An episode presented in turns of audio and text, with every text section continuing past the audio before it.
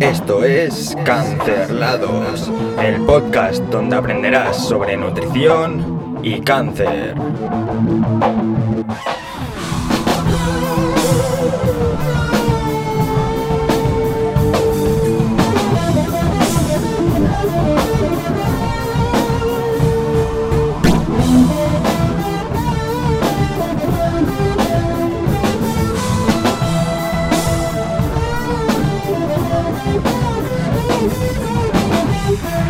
Buenas tardes, días, noches o madrugadas. Todo depende de dónde y cuándo me estés escuchando o viendo. Te recuerdo que si quieres ver este episodio y todos los anteriores puedes hacerlo en el canal de Cancerlados de YouTube. Bueno, ya sabes que de vez en cuando te traigo entrevistas, te traigo cositas diferentes a las que suelo hacer sobre nutrición y cáncer, que son episodios más cortitos. Pero esta vez te traigo algo súper interesante. No es sobre nutrición y cáncer, pero tiene muchísimo que ver y es una parte que casi nunca se toca. Y es la psicología durante el cáncer. Hoy tengo conmigo a Marta, que es una psicóloga especializada en oncología y que estoy súper agradecido de tener aquí. No voy a presentarla yo y quiero dejar que ella misma se presente. Muy buenas Marta, ¿cómo estás? Hola, ¿qué tal? Muy buenas a todos. Un placer. Bueno, pues ya digo, no te he presentado yo, o sea que estaría súper guay que, aunque sea cortito, dijeses a qué te dedicas, de dónde vienes y todo lo demás que yo creo que a la gente le puede interesar. Y oye, si te quieren buscar y contratarte o trabajar contigo, súper guay.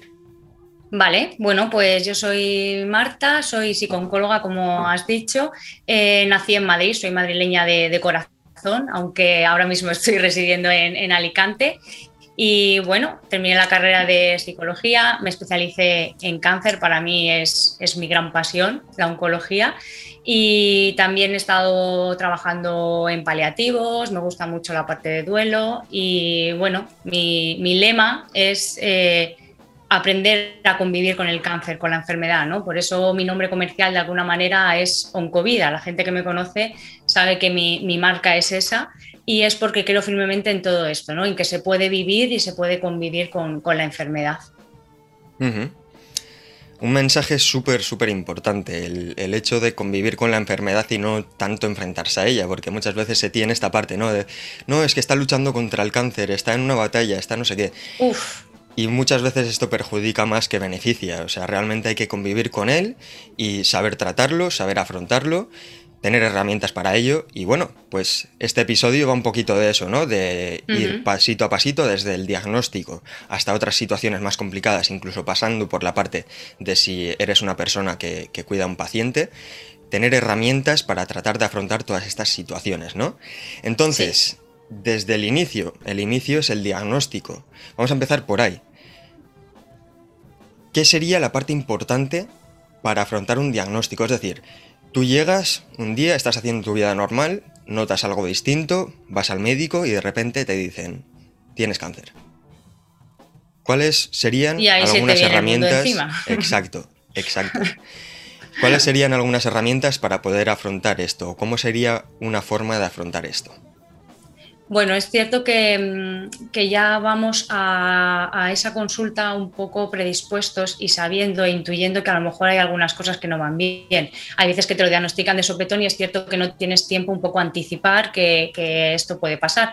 Pero muchas veces, como tú dices, eh, venimos ya de algunas pruebas, de algunas malas sensaciones, de dolores, que de alguna forma ya eso activan un poco nuestras alarmas. ¿no? Y es cierto que ahora estamos bombardeados a nivel social con un montón de cosas y de información acerca del cáncer, que eso también tampoco nos ayuda ¿no? en, esta parte. Pero creo que eh, algo súper importante para poder afrontar bien el diagnóstico es tener la información suficiente para poder hacerlo. ¿no?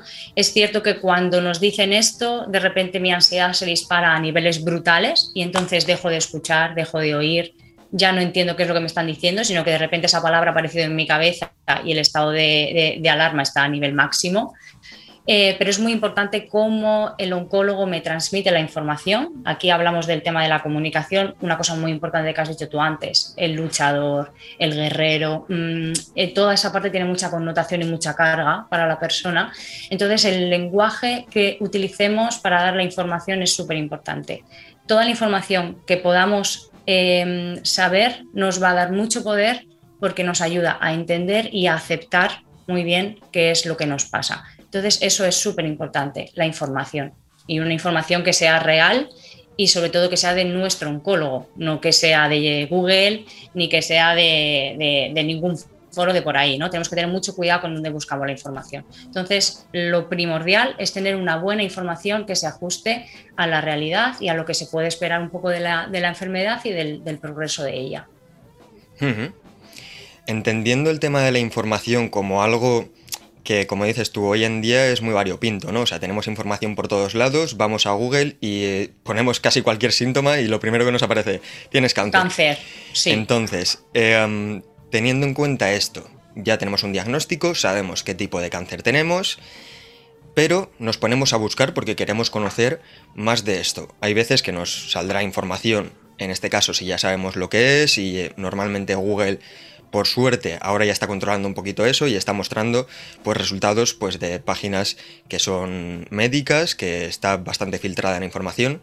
Entonces es información bastante, bastante verídica.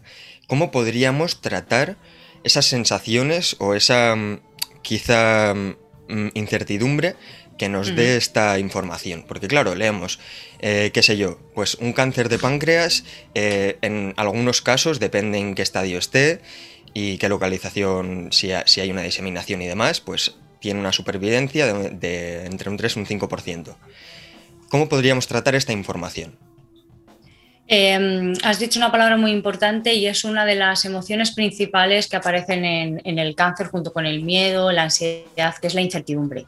El cáncer es una enfermedad que cuando aparece la incertidumbre está mm, casi mm, pegada a nosotros durante toda la enfermedad, incluso hasta cuando nos dicen, ya está, no pasa nada, ya, ya está todo bien, ¿no? Sigues teniendo que convivir con esa incertidumbre. Y esa incertidumbre de alguna forma viene porque no tenemos sensación de control sobre lo que está por venir.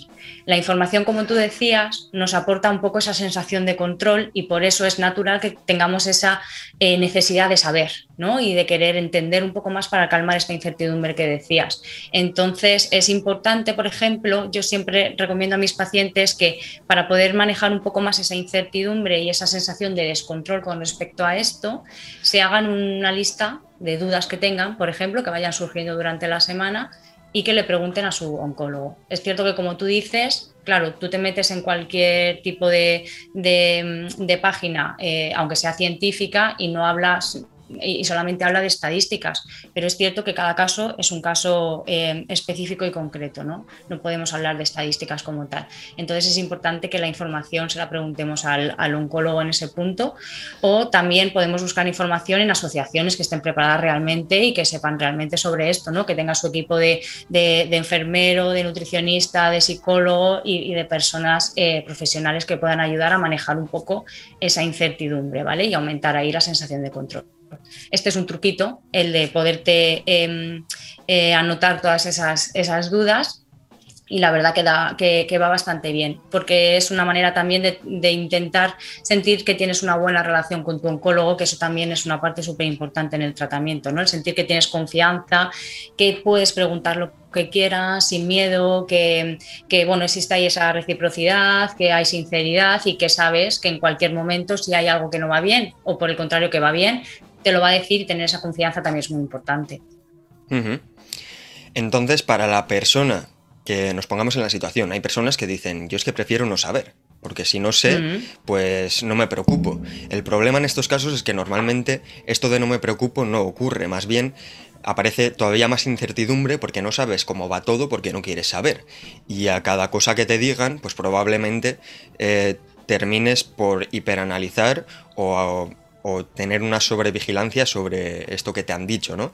Entonces, el mensaje para esta persona o este tipo de persona que diga, yo, yo no sé, es que prefiero no saber, o sea, prefiero no saber, sería quizá que aunque sea un mínimo de información para que sepa eh, en qué punto está, eh, cómo va a partir la cosa y cómo va a ser un poquito el tratamiento, sí que debería tenerla en mano, ¿no? Es muy importante la, información, como te digo, pero fíjate, en este caso, Aitor, lo que vemos es una persona que no se siente preparada para escuchar la verdad, ¿no? Entonces, al final, esa evitación eh, es, un, tipo de afrontamiento. Dentro del momento en el que nos dan el diagnóstico, podemos adoptar diferentes actitudes, ¿no? Aquí es cuando hablamos del afrontamiento de la enfermedad. Y este que dices tú es el tipo de, afrontamiento que se hace desde el miedo, ¿no? Eh, tengo tanto miedo a lo que me puede pasar que no lo puedo soportar. Entonces prefiero no saber.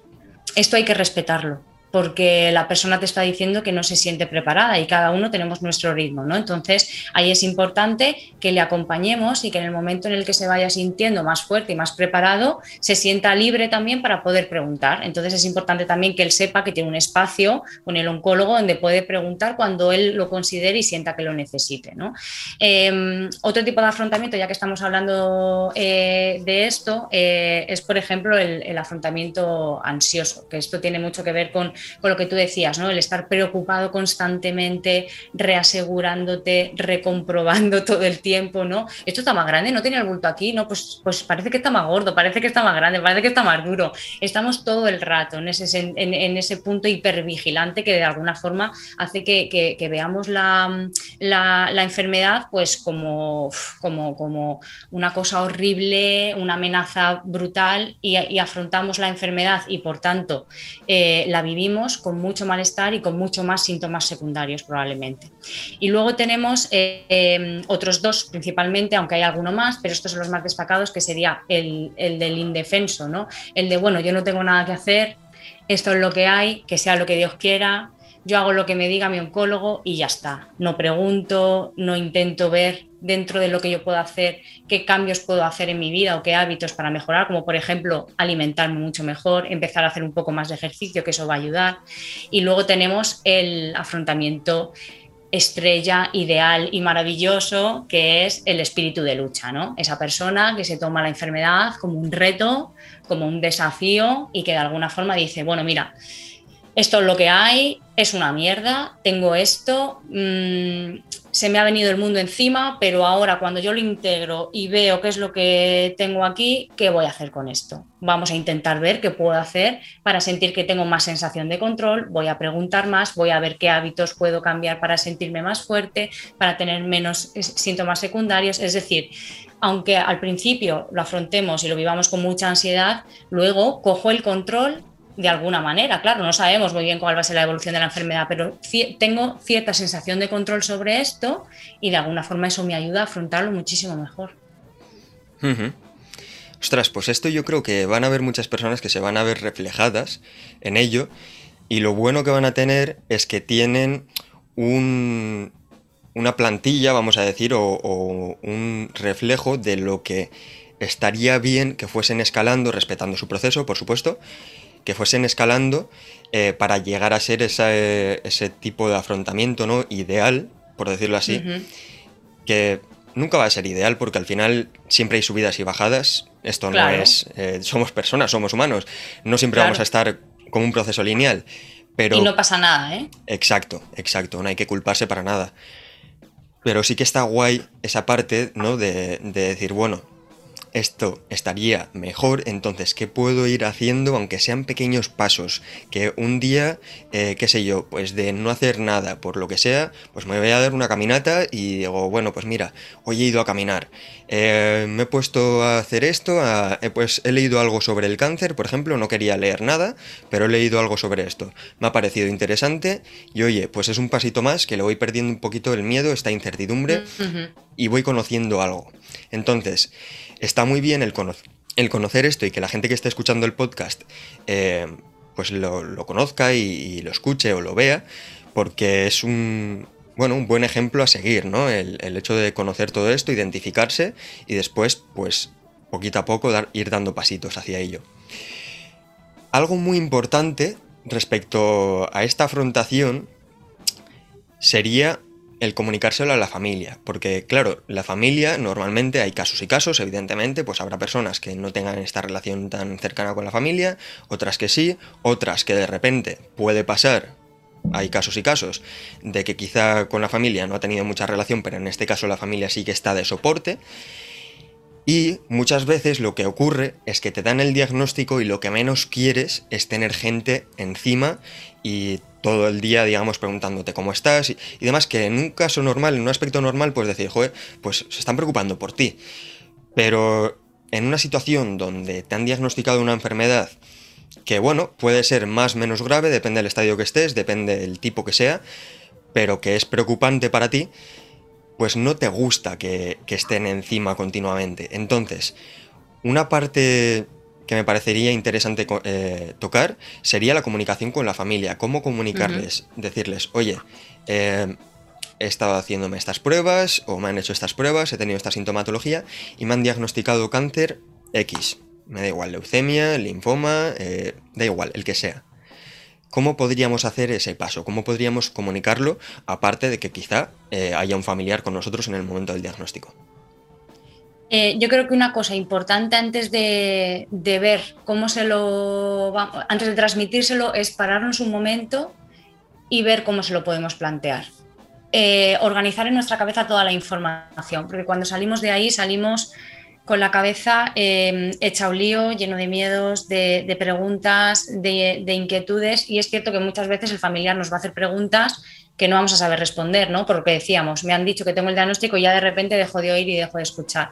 Entonces es importante que integremos, que nos demos un tiempo, un par de horas, dos, tres, eh, cuatro, lo que necesitemos, que salgamos de la consulta, eh, nos demos un paseo, eh, conectemos un poco con nosotros mismos, veamos un poco bien en nuestra cabeza toda la información que tenemos y la organicemos mentalmente para, para, que sea mucho más fácil poderlo transmitir, ¿no?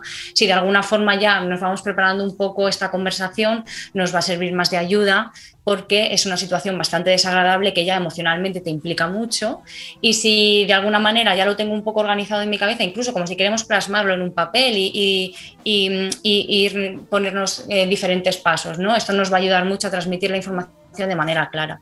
Y mm, una vez que ya lo tenemos un poco estructurado en nuestra cabeza y tenemos la información clara, pues creo que es importante que al principio empecemos con, una especie de aviso a la persona que, le o a las personas que le vamos a transmitir lo que nos pasa de que lo que le vamos a decir eh, no es del todo agradable, ¿no? Eh, vengo del médico y la verdad es que no tengo buenas noticias, ¿no? Esto de alguna forma ya prepara al oyente, al, receptor, mm, de alguna forma para decir, ostras, ¿qué pasa? ¿no? Ahí capta toda mi atención y de repente estoy disponible, dime qué es lo que me tienes que contar. Esto ayuda mucho también en la comunicación. Y una vez que ya les decimos la información, es importante que la información sea lo más directa y lo más clara posible. Me han dicho que tengo esta enfermedad, me han dicho que está en esta parte o no, o lo que sea, lo que queramos decir y hasta donde queramos contar. También esto es muy importante, ¿eh? forma parte de nosotros nuestra enfermedad y yo decido hasta dónde quiero contar. Eh, ahora el plan es este, me ha dicho mi médico que vamos a empezar a hacer esto, y un poco hablar de, los planes a corto plazo para aumentar esa sensación de control también en el familiar, porque el familiar se siente también desesperado y abrumado en ese momento. ¿no? Entonces, esta es la, manera, yo creo, más fácil, que por otro lado no es nada fácil, eh, de poder transmitir toda esta información. Tomarnos un tiempo una vez que ya nos han dicho todo para integrarlo, reorganizarlo en nuestra cabeza y desde la tranquilidad Mm, predisponer un poco a esa persona de que queremos tener una conversación con él de algo importante y de que probablemente lo que le digamos no sea positivo para captar su atención y eh, enviarle mensajes totalmente cortos, súper asequibles para que entiendan bien y también dejarles que pregunten. Esto se hace también con los niños, por ejemplo, ¿no? cuando diagnostican a mamá de, yo que sé, de un cáncer de mama o a papá de un cáncer de pues, colon, lo que sea. ¿no? Es muy importante que los niños, por ejemplo, cuando les transmitimos la información, sepan que tienen un espacio seguro para poder hablar de esto y preguntar lo que quieran y que no se queden con dudas. Porque si empezamos a quedarnos con dudas, al final mi cabeza, como necesita entender, empieza a crearse un montón de, información que no tiene por qué ser eh, real, ¿no? Y entonces ahí puede haber confusiones. Entonces, mensajes claros, cortos y directos. Pongamos en la situación que el familiar o, bueno, puede pasar que haya más de una persona así, sea una persona bastante reactiva, bastante que aunque demos ese previo aviso de te voy a contar algo que no es bonito, algo que es complicado, y pues prepárate. pero entendiendo eh, que hemos dado esa previa preparación, entre comillas, esta persona, aunque le hayamos dado eso, reacciona de manera eh, no violenta, sino muy fuerte, es decir, con un disgusto muy, grande. Exacto, eh, esa es la palabra, intensa. Entonces, si nos encontramos con alguien así, claro, nosotros estamos en un punto donde quizá eso ni nos conviene afrontarlo, o incluso podemos decir, aunque suene un poco fuerte o un poco feo, aguantar a esa persona, ¿Qué, es, ¿Qué, es, lo que podríamos utilizar? Porque claro, eh, es nuestro familiar o es una persona muy cercana, tampoco queremos decirle, eh, oye, vete por ahí, pero no es lo que más nos conviene y quizá no atienda razones en ese momento. Quizá el disgusto es tan grande que no atienda razones. ¿Qué podríamos hacer quizá? Pues ahí yo lo que recomiendo es, bueno, esto depende también de la relación y, de cada uno, ¿no? Porque sí que pasa, por ejemplo, cuando un hijo le llega y le dice a un padre, pues mira, me pasa esto, ¿no? Eh, o a una madre, y hay esa reacción tan intensa, el hijo o la hija como que intenta proteger a esa madre o a ese padre, no te preocupes, mamá, que va a estar todo bien. Uf, ahí hay un cambio de roles muy complicado, ¿no? Que la persona que acaba de tener el diagnóstico eh, y que le acaban de decir que tienes cáncer y que esté pensando, hostias, es que a lo mejor me muero, que tenga que hacerse cargo de esa reacción emocional del adulto, pues eh, bueno, es, muy complicado, ¿no? Eh, así que lo que yo recomiendo en ese caso es que de alguna forma se respete esa emoción, que se acompañe, quedarse ahí si esa persona está en ese momento de, emoción tan intensa, em, quedarte tranquilo a su lado esperando y dejarle también que integre toda la información. Esto tiene que ver mucho con, lo que hemos hablado del tema de los tipos de afrontamiento yo reacciono ante la información de una forma diferente, pues esa persona probablemente tenga otro tipo de afrontamiento con respecto a la amenaza o a la información que yo eh, creo que es amenazante, ¿no? Entonces necesita un poco más de tiempo. Incluso habrá mm, personas que te digan, no, no, no, no, el médico está equivocado, esto que me dices no puede ser, esto es un error. Claro, ahí tenemos otro tipo de afrontamiento, pero esa no es nuestra nuestra guerra, por así decirlo, ¿no? Eh, nosotros, como personas que estamos transmitiendo la información eh, y que encima somos las personas que tenemos la enfermedad, ya tenemos bastante con lo nuestro, ¿no? Tenemos que intentar eh, darle tiempo a esas personas también para que integren lo que ha pasado y yo me quedaría en un segundo plano con lo mío y haciéndome cargo de lo mío y de lo que realmente tiene que ver conmigo y no con los demás. El siguiente paso a esta reacción pero en, realidad hablo de reacción ya directamente al diagnóstico tanto eh, del paciente en primera persona como de familiares, como de gente cercana, amigos, lo que sea. Sería un poquito lo que muchísima gente que tiene el diagnóstico quiere, ¿no? Y es la normalización de, esta enfermedad y de pues, todo lo que va a pasar, aunque sea nuevo, pero tratar de normalizarlo para sobrellevarlo y tratar de hacer un poquito una vida, valga la redundancia, normal. Entonces, eh, dicho esto, ¿cómo podrían ser algunos pasos prácticos quizá para tratar de hacer esa situación anormal un poquito más normal? Para tratar de, bueno, pues poder continuar con nuestra vida dentro de las limitaciones, si es que tenemos alguna, eh, continuarla, pues bueno, lo mejor posible. Yo creo que aquí es muy importante que mm, cuando transmitamos la información a los amigos, por ejemplo, eh, o, a, tíos, ¿no? o a personas que no están tan en nuestro núcleo familiar o en nuestro día a día, les digamos realmente qué es lo que esperamos de ellos porque de alguna forma cuando mm, a, un ser querido le diagnostican un cáncer, a un amigo, a un padre, a una madre, a, quien sea, tenemos como esa necesidad de preguntar y de estar y, de saber un poco, ¿no? Y como tú decías antes, eso a lo mejor a la persona que lo está sufriendo le agobia bastante y lo que quiere es un poco de normalidad y de naturalidad en esto que está pasando y además es que Em, eh, es, lo, más adaptativo, por así decirlo. ¿no?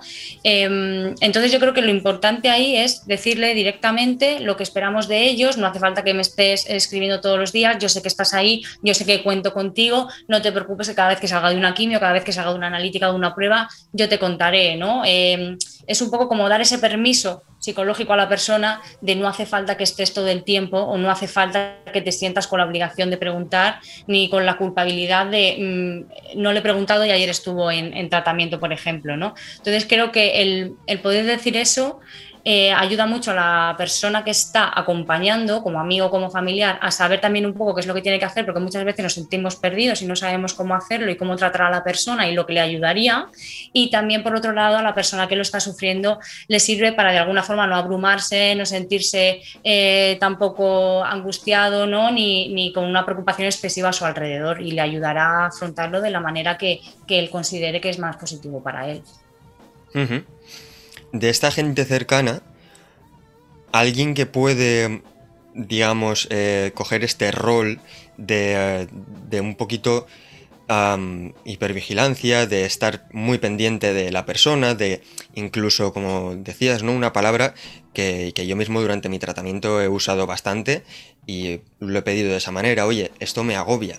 Es el propio cuidador o la persona que principalmente puede ser que se encargue de dar pues cuidados a la persona, eh, aunque sean mínimos, de estar más atenta a esta persona. Entonces, por esta parte, entiendo que estas recomendaciones que, que, has dado ahora y esta parte de un poquito comunicación, de pedirle a la persona, oye, entiendo que estés preocupada, pero esto me puede agobiar, entonces espero esto de ti, espero pues que te preocupes de mí, pero que cuando necesite mi espacio, necesite mi tiempo para descansar, para lo que sea, te mantengas a un lado, me dejes descansar. Y lo respetes. Exacto, y lo respetes. Entonces, la persona que se encarga de cuidar, el cuidador o cuidadora o quien sea, dice, ostras, vale, ¿yo qué hago? Porque claro, yo ahora mismo tengo una frustración, eh, no puedo ayudarle de ninguna manera, me ha pedido que me ponga a un lado, no sé qué hacer. ¿qué puede hacer esta persona? Porque claro, estamos al inicio de la enfermedad o, en el diagnóstico. Ahora mismo es el punto caliente, es el momento caliente donde hay mucha incomodidad, mucho desconocimiento, mucha incertidumbre. ¿Qué puede hacer esta persona? ¿Cómo se puede cuidar, digamos? Eh, si estamos pidiendo normalidad o naturalidad para la persona que tiene la enfermedad y que la acaban de diagnosticar, pues también es importante que aplique esa naturalidad y esa normalidad el cuidador. Como tú dices, eh, llega un momento en el que cuidamos tanto que nos olvidamos realmente de las cosas que para mí eran importantes, de mis hábitos, de mis rutinas, de que salía a hacerme un café a las 7 de la tarde con mis amigas, de que me iba, yo qué sé, a pilates a las, a las 10 los martes y los jueves. Quiero decir, si estamos intentando que el cáncer sea algo que conviva con nosotros y que sea algo natural, normal, entre comillas, ¿vale? Y que, y que de alguna forma pues forme parte de mi día a día, tengo que integrarlo como algo más, pero no me puedo olvidar del resto de las cosas. Entonces el cuidador es súper importante que, mm, que de alguna forma vaya haciendo cosas de higiene, que le sirvan para lo que decimos, cuidarse, para poder cuidar, ¿no? Y estar en unas condiciones óptimas y el poder tomarse su tiempo y su tiempo de calidad para desconectar emocionalmente, para mm, seguir haciendo el deporte si para él o para ella era importante y seguir haciendo las cosas que de alguna forma le hacían sentirse bien, sin sentirse culpable, porque muchas veces decimos, Jolín, es que le he dejado en el sofá acostado porque estaba muy cansado y ahora voy yo y me voy a hacerme un café con, con, la vecina, por ejemplo, ¿no? Bueno, pues no pasa nada, seguramente que si, que si necesita ayuda te llamará y tú acudirás enseguida, ¿no? No pasa nada por, por tener esos ratitos de desconexión que además son súper necesarios. Entonces, eh, esa es la manera de que, de que, el cuidador de alguna forma también eh, intente sentirse mm, mejor o menos sobrecargado dentro de los cuidados y si no, sobre todo, no nos podemos olvidar la parte de pedir ayuda a un profesional. O sea, si veo que no, no pasa nada, estamos aquí para eso, ¿no? Entonces está muy bien que intentemos normalizarlo y seguir con nuestras rutinas, tanto el paciente como el cuidador familiar, etcétera, pero si en algún momento vemos que no podemos, que tenemos mucha angustia todavía, mucha ansiedad, eh, muchos miedos, que estoy empezando a dejar de dormir, que me encuentro más triste, que estoy más irritable, pues es el momento, ¿por qué no? Y a veces simplemente con, con acompañar durante poco tiempo, pues es suficiente. Exacto, mira, de hecho este tema lo íbamos a dejar para el final, el tema del cuidador, pero creo que explicarlo ahora y explicar partes de los cuidados a los cuidadores, valga la redundancia de nuevo, eh, va a servir para que después, aparte de tener herramientas para uno mismo como cuidador, nos sirva para después, con lo que vamos a comunicar después eh, de este tema, sirva para entender a la persona. Es decir, tenemos herramientas como cuidador para cómo cuidarnos nosotros, porque al final esto es así y primero tenemos que cuidarnos nosotros para poder cuidar al resto. Entonces, me encantaría poder desarrollar un poquito más esto de la parte del cuidador para después ya que esta persona pueda comprender incluso mejor el, cómo está el paciente, el cómo está la persona a la que tiene que cuidar y, que sea mucho más fácil pues para ambas personas, ¿no? Esta compenetración. Entonces, la parte del cuidador, decías un poquito normalizarlo, ¿no? Normalizar eh, el diagnóstico, normalizar el estado de la persona en el momento y que en, ciertos momentos si puede hacer paréntesis para continuar con su vida habitual o tratar incluso de hacer la vida más habitual posible, pues hacerla. Entonces, si tenemos a una persona que realmente el paciente eh, tiene muchos momentos donde está bien, tendría mucho sentido que la persona que se dedica a cuidarla tuviera esta sensación o esta percepción de tengo que estar aquí siempre y demás, o debería en tratar de entender o, tener unas herramientas para esto y eh, tratar de hacer su vida normal. O mira, vamos a plantearlo de otra manera. ¿Qué herramientas podría tener para tratar de entender esta situación que, que la otra persona quizá pueda pasar un poquito más sola, un poquito más independiente? Eh, ahí una de las, herramientas principales yo creo que es la comunicación. Hablábamos antes de vamos a decirle al otro qué es lo que espero y qué es lo que a mí me ayudaría. Como paciente, si yo veo que tengo un cuidador muy preocupado, muy implicado, sobre implicado muchas veces, yo le puedo decir, oye, mira mamá, de verdad, eh, no hace falta. Los viernes me apetece estar solo en casa o no hace falta que vengas todos los días a traerme la comida, no hace falta que vengas todos los días a dormir a casa ¿no? Imagínate que eres, eh, vives solo y entonces tu madre tiene que ir todos los días o tu padre a, hacerte la comida, no sé qué. Eh, eh, tenemos que darle también ese permiso como pacientes a la otra persona para que no se sienta culpable a la hora de hacer esta normalidad y esta naturalidad y sus rutinas otra vez en, el día a día. Lo que pasa es que aquí hay una parte muy, muy importante en el cuidador, que es esa preocupación por los demás, ¿no? Entonces, em, ahí hay algo ya que a nivel psicológico es un poco más difícil. No es solamente el dar determinadas pautas, sino que probablemente esa persona cuidando y estando y acompañando se sienta bien, ¿no? Entonces, em, es un tema un poco más, eh, eh, más profundo de lo que parece. Pero aún así, eh, creo que es muy importante y una herramienta muy importante ese permiso psicológico por parte de, la persona de, oye, puedes irte, no es necesario o esto no lo quiero directamente, ¿no? Y se le puede decir así sin miedo para que sienta ese permiso y empiece a, normalizar y, a, hacer esas rutinas. Eso me parece que es súper, súper, súper importante. Y sobre todo, el si siente que no puede, el pedir ayuda, súper importante también.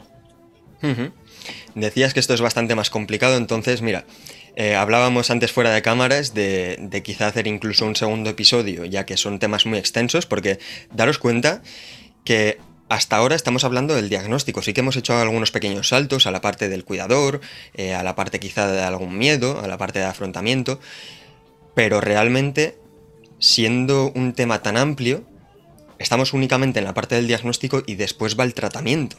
Entonces, te invito aquí públicamente a hacer un episodio concretamente para los cuidadores. Vale, pues acepto la invitación. Aquí queda, grabado, ¿eh? O sea que.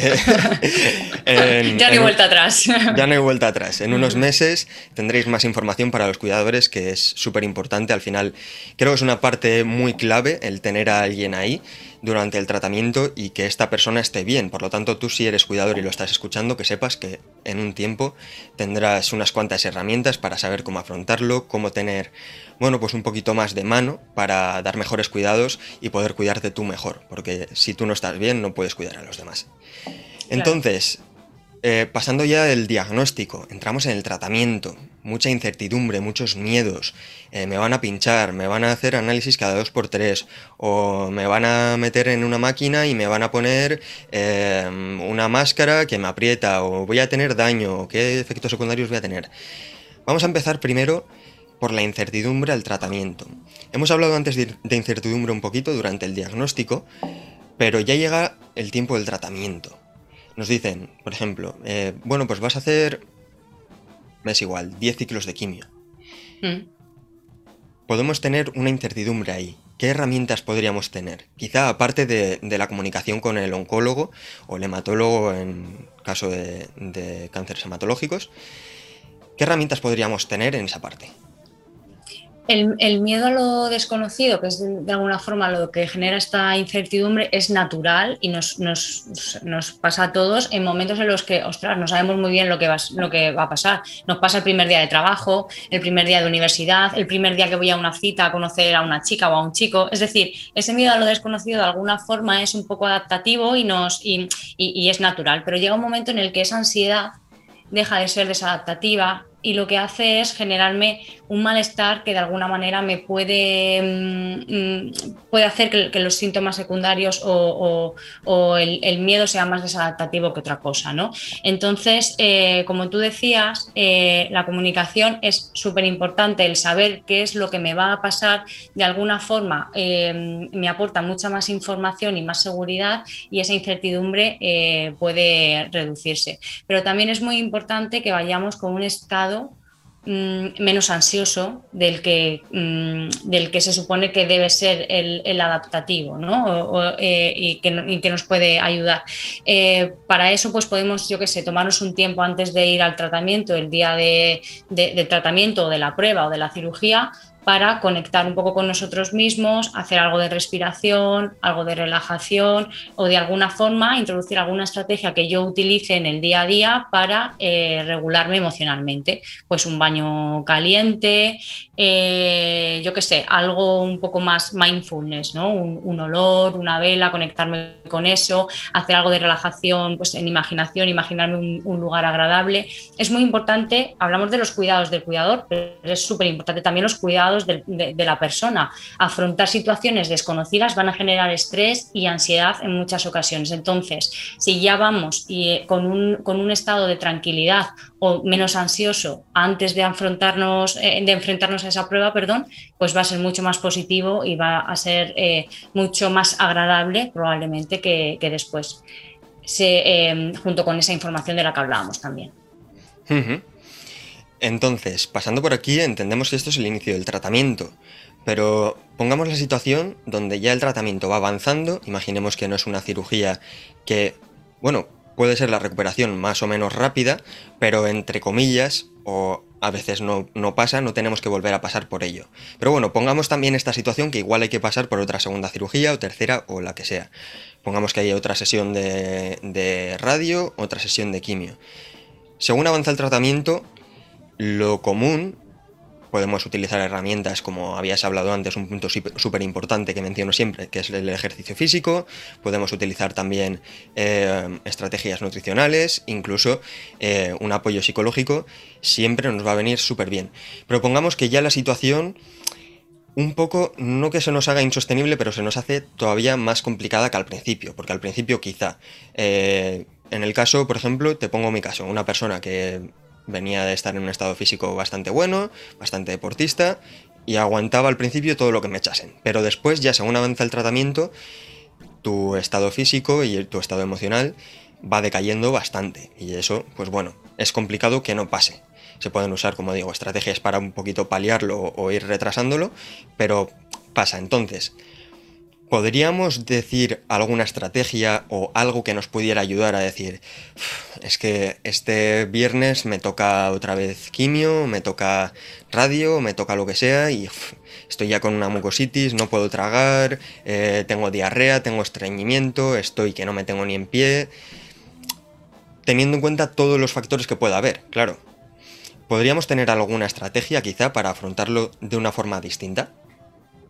Lo que ayuda mucho es intentar eh, no centrarnos tanto a largo plazo y, empezar a interpretar, ostras, fíjate, me queda una semana para el TAC, me queda cuatro días para la quimio y fíjate cómo me encuentro, porque eso de alguna forma sí que me predispone y, aumenta mi ansiedad y por tanto mi malestar. ¿no? Está comprobado que cuando mm, afrontamos la enfermedad desde lo ansioso, eh, los síntomas secundarios se perciben mucho mayores que cuando no hay esa ansiedad y cuando no hay eh, e, esas dificultades en la gestión emocional. ¿no? Entonces, el poder controlar los pensamientos y controlar la calidad de los pensamientos es súper importante. Si estoy anticipando lo que ya me viene y lo que me va a pasar, de alguna manera ya me estoy predisponiendo a eso y cuando me enfrente a esa situación ya voy a ir con, una sensación desagradable de, casa que no me va a ayudar a afrontarlo desde un punto de vista un poco más, más sano y más saludable.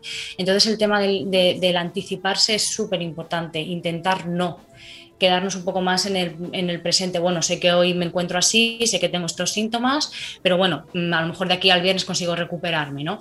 Es muy importante también, y pasa mucho, y, me da una sensación de, rabia y tristeza eh, de que normalmente ya solemos pedir ayuda cuando estamos en un estado bastante eh, vulnerable, ¿no?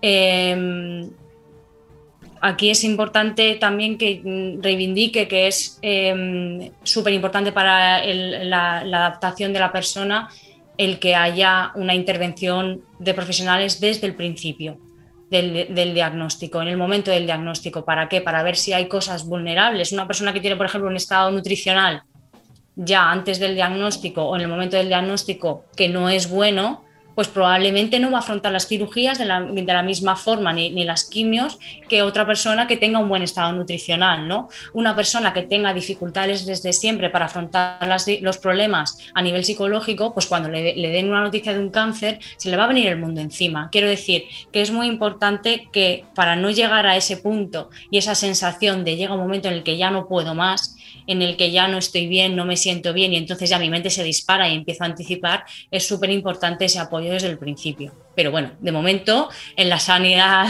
eh, pública no lo tenemos, ¿no? Pero bueno, eh, intentaremos, intentaremos ir, ir, a por ello. Eh, quiero decir que eso es súper importante. El podernos cuidar desde el principio es súper importante para no llegar a a, a, esa sensación del que ya no puedo más, del ya no estoy, y a veces es verdad que no se puede más.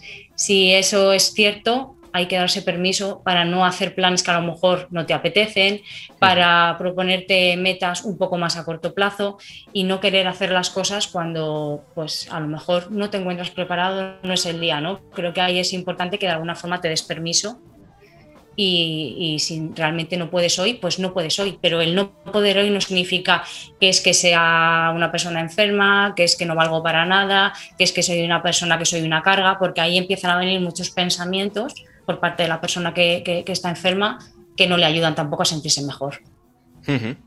Me parece súper interesante el tema que dices, ¿no? De pedir ayuda desde el principio. Hay un ejemplo muy gráfico que, que, en su día, cuando hablé con Mario Redondo, que es especialista en ejercicio y cáncer, decía, y lo remarca mucho además, hay personas que me vienen a que yo trate de ayudarles cuando ya están en un punto donde no pueden levantarse de una silla. Donde no pueden levantarse de una silla. Entonces, si cuando empiezas el tratamiento, quizá ya empiezas desde un punto, como tú dices, que no es el más óptimo, pues quizás es el momento de buscar ayuda, teniendo en perspectiva que lo que viene es gordo. Y lo que viene, lo que puede hacer muy probablemente es que vayas cuesta abajo. Entonces, si puedes buscar ayuda, si puedes buscar ayuda para tratar, igual no de mejorar, que es posible que mejores, pero igual no de mejorar, sino de tratar de mantener lo máximo posible. Más o menos como estabas ahora, al menos. Es lo más óptimo, o sea, realmente, tanto como decías, en el estado psicológico en tu caso, eh, como el estado nutricional, como el estado de forma física, es súper importante y son tres pilares, o sea, son las tres patas de un banco que sin una de ellas te vas a caer. Y si tienes todas cojas, pues es muy probable que te caigas igual. Entonces, aquí el cáncer lo que va a hacer va a ser irlas haciendo cojas cada una poquito a poco. Entonces creo que es algo súper importante esto que mencionas de, pedir atención o pedir ayuda eh, antes de que empiece un poquito el proceso de, ir eh, cuesta abajo. Bueno, pasando ya un poquito del tratamiento, quizá va llegando el final del tratamiento que estaba pensado entendemos que hay pruebas, pues un poquito para predecir en qué punto estamos y si necesitamos más cosas o un tratamiento distinto, si nos va bien o nos va menos bien, puede aparecer este miedo a la no curación. Eh, esto es algo que luego podemos unir también con el miedo a la recidiva, ¿no? Pero el miedo a la no curación. Estamos en el tratamiento, estamos al final del tratamiento, estaremos bastante cansados, en un estado pues que es bastante complicado y nos entra este miedo, decimos, ostras, es que he pasado ya por todo esto y si no me curo, ¿qué hago? ¿Qué podríamos hacer?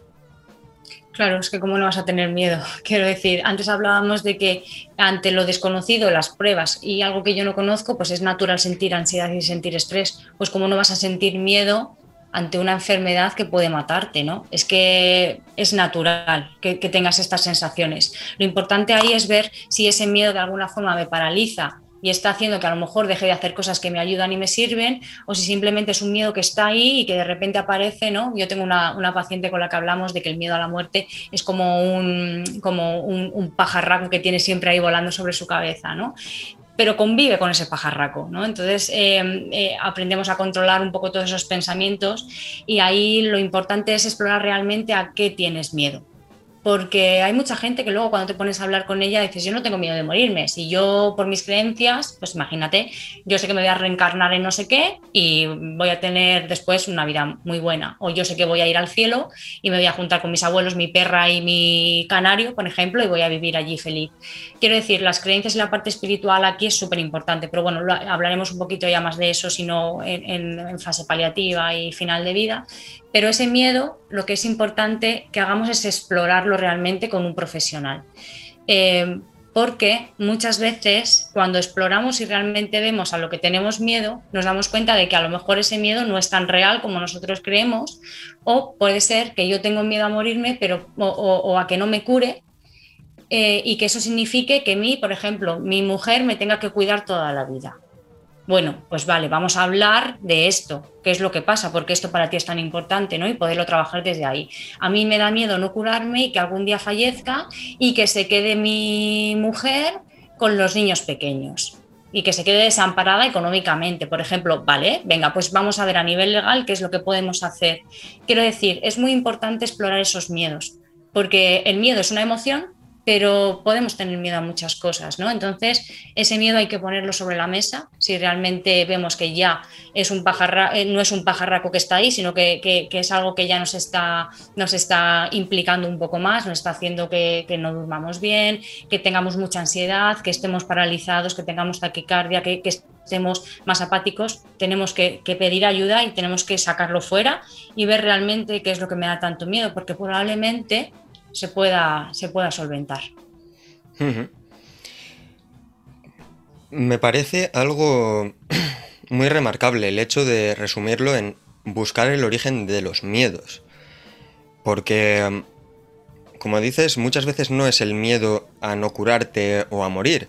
Eh, hay personas que simplemente, incluso quitando esta parte espiritual, eh, no, no tienen miedo a morir. O sea, quizá ya han pasado esa parte de afrontación, si podemos llamarlo duelo, eh, de, bueno, pues si ocurre, pues ocurre, y durante el tiempo que esté aquí, pues voy a hacer eh, lo que mejor pueda, voy a estar lo que mejor pueda y voy a cuidarme lo que mejor pueda. Pero quizá ese miedo no viene de, morirte y se lo, se lo implicas a, ostras, pues igual sí que tengo miedo a morirme, igual viene de otro lado. Entonces me parece súper interesante esta parte. Entonces, eh, unido con, esta parte del fallecimiento, del miedo al fallecimiento, creo que podríamos enlazarlo muy bien, como decías, con los cuidados paliativos. Entonces, entramos en una fase que para muchas personas puede ser tabú y es una fase en la que a la persona pues le dicen, bueno, pues en este punto ya no hay cura, te queda cierto tiempo, no sabemos cuánto, hay veces que te dan una fecha, hay veces que no, y muchas veces, por suerte, esto también hay que decirlo, muchas veces por suerte, siempre queda más de, lo, que, de lo que te dicen. Hay casos en los que no, pero muchas veces sí que ocurre que queda más de lo que te dicen y es un alivio desde luego. Entonces, eh, tenemos miedo, ahí sí ya, a la muerte, tenemos miedo a lo que puede quedar, eh, tenemos miedo a lo que viene en el proceso, porque claro, eh, hablamos de cuidados paliativos y en los cuidados paliativos lo que se hace y lo que hablaba en un anterior podcast con Alejandro Trujillo es realmente tratar de mejorar la calidad de vida hasta que llegue ese punto del fallecimiento.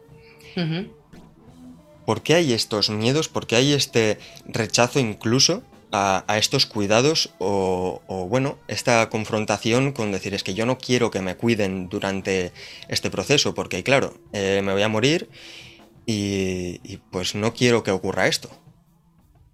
Aquí hay una parte cultural súper importante. No tenemos una idea real de lo que realmente son los cuidados paliativos. En otros países eh, los cuidados paliativos están integrados, incluso se pueden eh, hacer desde casa. Aquí es cierto que en, algunos puntos también, pero no es algo eh, de lo que tengamos mucha cultura. Entonces el desconocimiento, de alguna forma, pues provoca todos estos, estos prejuicios de los que hablas. ¿no? Yo no quiero esto, yo no quiero lo otro. le han mandado a ese hospital, eso es porque se va a morir y, realmente pues muchas veces no, hay gente que está paliativa durante años, ¿no? Entonces, claro, parece que oímos la, la palabra paliativos y significa que es que nos vamos a morir mañana y eso realmente no es. Entonces, eh, aquí la parte cultural tiene, em, tiene mucho que ver con todo esto. Yo creo que por ahí viene un poco ese rechazo también a, toda esta parte. Como decías, también es un tema tabú. No se habla de la muerte, no se habla de la forma que tenemos de morir. Ahora, por ejemplo, pues sí, hasta em, está aprobada lo de la ley de la eutanasia,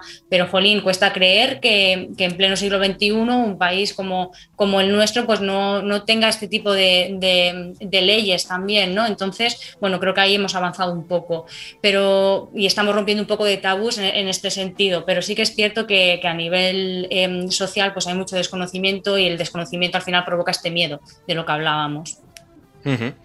Mira, has dicho algo muy interesante que luego puede ser eh, un poquito controversial, ¿no? Porque hay personas que tienen ideas distintas. Pero bueno, yo, voy, eh, yo voy muy en tu línea y voy a sumar una parte, ¿no? Y es eh, el tema de la eutanasia. Hay personas que sufren lo que no está escrito durante una enfermedad. Y ahí existe el derecho a vivir, y tanto como existe el derecho a vivir, también debería existir el derecho a morir. Y a morir de una forma digna, como es el caso. De una forma en que la persona no sufra y, valga la redundancia, deje de sufrir. Porque es muy fácil decir esto desde un punto donde la persona puede estar, sí, emocionalmente afectada, porque, joder, igual es un familiar, igual es eh, una persona muy cercana, pero esta persona no está sufriendo lo que está sufriendo la persona que tiene una enfermedad. No lo está sufriendo, no sabe lo que es. Y para que una persona tenga, mm, digamos, la opción y las y quizá no ganas, pero que vea la viabilidad de... Sí, es una pues opción simplemente. El que esté ahí no significa que la tengamos que coger obligatoriamente, pero por lo menos que tenga esa posibilidad y si en algún momento creo que lo necesito, oye, pues ahí está, ¿no? Exacto, que, Además, es, aquí... una opción, eh, perdona, totalmente válida que, la persona elige conscientemente. O sea, no es algo que digas, eh, no, pues estoy mal y pues quiero acogerme a esta ley y quiero que me maten, dicho así como lo suelen decir. No, no, no, o sea, por aquí tienes que pasar por un proceso, ver que estás en una situación donde estás en plenas capacidades para poder decidir esto, incluso si eh, dejas por escrito, si no me equivoco, ahí quizá tú tengas más conocimiento que yo, de que en un punto donde ya no tengas capacidades para decidir porque te has visto mermado o lo que sea, que un familiar decida que ha llegado el momento de tomar la decisión que tú has dejado por escrito. Entonces, creo que esto es muy válido, una decisión muy válida y que como tú decías, yo tampoco termino de entender por qué tanto en nuestro país como en muchos países todavía no se tenga esta parte cultural de decir, oye, yo no estoy pasando lo mismo que, por que esta persona está pasando, no puedo entenderlo, me gustaría entenderlo, pero no puedo entenderlo, entonces tengo que respetar su decisión. Tiene derecho a vivir o a morir. Si quiere morir, es su decisión y está en su derecho de dejar de sufrir porque lo está haciendo. Entonces me parece algo muy, muy importante a remarcar. Pero bueno, vuelta al cuidado de, los cuidados paliativos. Podemos añadir aquí también al cuidador. El cuidador también va a tener eh, ciertos miedos, va a tener muchas emociones, muchos sentimientos de, bueno, la persona pues va a llegar al final de su vida, entonces quizá podríamos entender esto como un proceso de duelo en vida, prácticamente. Sí, es un, duelo, de hecho es un duelo anticipado que se llama, ¿no? Cuando a mí ya me dicen, mm, señora, se muere, o mm, ya no hay nada que hacer, que bueno, esto es otro tema, el cómo lo dicen, por favor, oncólogos del mundo. Mm, cuidado con las noticias, por favor, como las decís. Em, cuando te dicen eso, es igual que cuando te dicen el diagnóstico de tienes un cáncer, ¡pum! Muerte, aparece directamente. Ahí ya empieza mi duelo. Ahí ya empieza mi duelo. Y la persona todavía sigue viva. Entonces el cuidador está viviendo eh, con una persona que quiere, que lleva cuidando un montón de meses y muchas veces muchos años, porque hay cáncer que duran un montón de años y hay procesos súper largos y muy desgastantes y, encima tengo que, enfrentarme a la muerte en algún momento de esta persona que quiero tanto. Eso es súper doloroso y eso es muy, muy, muy, muy difícil de afrontar. También para la persona a la que le acaban de decir que ya no hay cura para él. Pero bueno, son dos formas de, vivir el cáncer, ¿no? Desde el, protagonista en primera persona como el que acompaña. Y hay dolor en ambas partes. Entonces el, cuidador en ese momento está empezando a vivir ese duelo. Entonces es, ahí es muy importante hacer una intervención eh, a nivel emocional para prevenir un poco lo que es el, duelo patológico en, el momento en el que la persona se vaya. ¿no? Porque mm, aquí es muy importante lo que hablábamos antes, el cuidador se tiene que ir cuidando porque no sabemos cuánto tiempo va a durar la enfermedad y a veces son procesos muy largos y son muy desgastantes, muy demandantes. Entonces, si yo no he ido haciendo esas pequeñas pautas de autocuidado durante el proceso, llega un momento en el que me dicen que mi marido, o mi hijo, o mi padre o mi abuela se va a morir y madre mía, pero es que a lo mejor no dura dos días, es que a lo mejor dura seis meses, es que a lo mejor dura tres años, entonces ahí vuelve otra vez un, proceso de, sobrecarga muy difícil. ¿no? Eh, tenemos que prevenir que el cuidador no claudique, no se sobrecargue en exceso, para que de alguna forma sienta que se sigue implicando en los cuidados eh, de esa persona que tanto quiere que es importante para, para, él y que de alguna forma cuando esa persona se vaya no, no se produzca un, duelo patológico posterior, ¿no? Porque una persona que ha estado cuidando tanto tiempo de una persona que de repente ya no está, pues también hay una sensación de vacío muy, muy importante, ¿no? Esto es otro tema también aparte.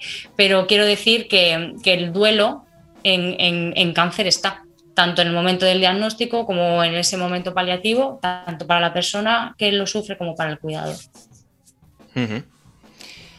Qué bien. Pues mira, ya para ir cerrando el episodio, eh, creo que podemos dar dos mensajes y el primero es algo que, que ha estado rondando bastante durante la conversación y es tanto el tener información, saber controlar esta información y eh, saber comunicarla, incluso recibirla también, evidentemente. Y la segunda, que ya la trataremos en ese episodio que, hemos comentado, es que el propio cuidador, aparte de cuidar a la persona, se cuida a sí mismo, a sí misma. Es muy importante, como decíamos, eh, para cuidar a otra persona, debes cuidarte tú, debes estar bien tú. Eh, no puedes cuidar a una persona mientras estás tú en una mala situación, porque lo más probable es que esto se contagie y o no se contagie, pero quizá no seas capaz de dar los cuidados más adecuados a esta persona. Entonces, creo que estos dos mensajes son súper importantes, tanto el del control de la información y la comunicación, como el del cuidado del propio cuidador, que más adelante ya nos explayaremos un poquito más y creo que puede ayudar. O sea que nada, Marta, me gustaría agradecerte un montón el que hayas aceptado esta entrevista, el que nos hayas aportado tanta, tanta información de una forma tan práctica y tan explayada de muchísimos temas que, vamos, esto va a servir a muchísima gente. O sea que, una vez más, muchísimas gracias. Gracias a ti, Aitor, por invitarme. Y bueno, pues para ti, si estás escuchando viendo esto, pues me gustaría que si lo estás viendo tanto en YouTube como en Spotify, como en las plataformas de audio, en YouTube dale a suscribir, dale like y en las plataformas de audio dale a seguir, que me ayudas a llegar a mucha más gente y así puedo ayudar a más gente. Y oye, si crees que alguien cercano a ti le puede ayudar, dile, oye Saturio, pues mira, que estoy escuchando un podcast que me gusta mucho y me está ayudando a mí y creo que a ti también te puede ayudar. Envíaselo y así pues ayuda a una persona más. O sea que nos vemos en el siguiente episodio. Un saludo.